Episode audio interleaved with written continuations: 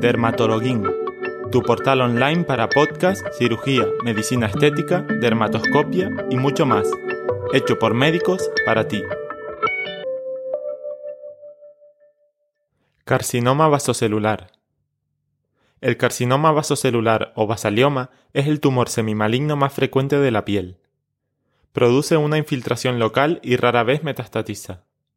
El origen son las células madre epidérmicas del folículo piloso o células indiferenciadas de la vaina radicular externa. El carcinoma vasocelular se presenta de forma preferente en zonas expuestas a la luz solar. El diagnóstico de novo se sitúa en Alemania entre 1 y 2 millones de personas al año.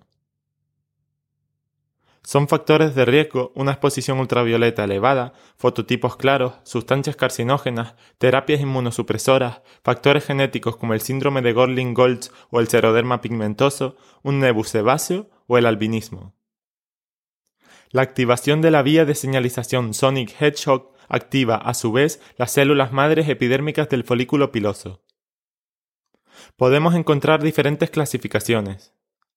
Clínicamente se distinguen el carcinoma vasocelular nodular, que aunque en frecuencia descendente representa alrededor del 50% de todos los basaliomas, el superficial, el esclerodermiforme, el pigmentado, el ulcerado y el destructivo.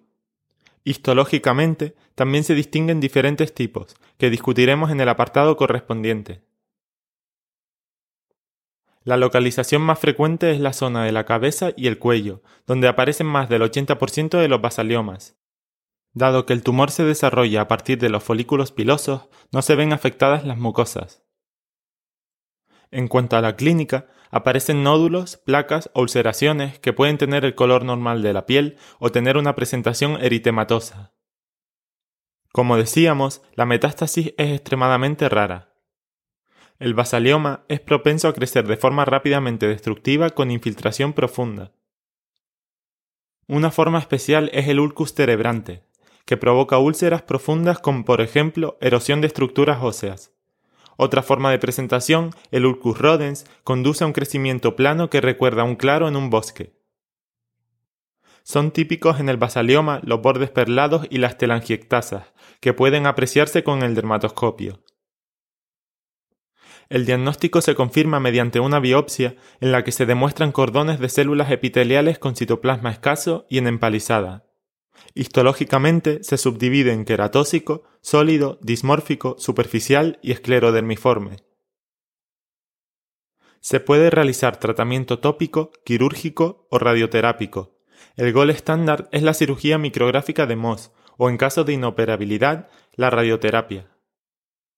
Por vía tópica puede aplicarse 5-fluouracilo localmente, dos veces al día o imiquimod una vez al día, cinco días a la semana durante un periodo de seis semanas.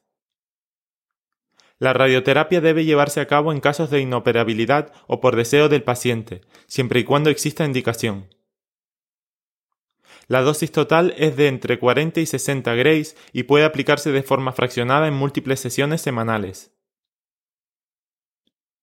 Dado que la vía de señalización Hedgehog representa un papel fundamental en la patogénesis del carcinoma vasocelular, se pueden conseguir buenos resultados con el uso de inhibidores como el bismodegib o el sonidegib. Estos pertenecen al grupo de antagonistas de receptores transmembrana SMO, Smooth Receptor. Inhiben así la transcripción de diferentes genes que son fundamentales para el crecimiento del tumor, inactivando como consecuencia la vía Hedgehog. Bismodegib se administra por vía oral en una dosis de 150 miligramos durante un periodo aproximado de 12 semanas. A esto le sigue un tratamiento de 24 semanas con placebo para después volver a administrar 150 miligramos de bismodegib durante 8 semanas más. Se debe realizar un seguimiento durante al menos 5 años en estos pacientes. Durante el primer año se hacen controles cada 3 meses. Durante los siguientes cuatro años se realizan cada seis meses y a partir de ahí una vez al año de por vida. Has oído el podcast de Dermatologuín. Te esperamos en nuestro próximo podcast y en nuestros cursos online y presenciales. Obtendrás más información en www.derma-to-login.com.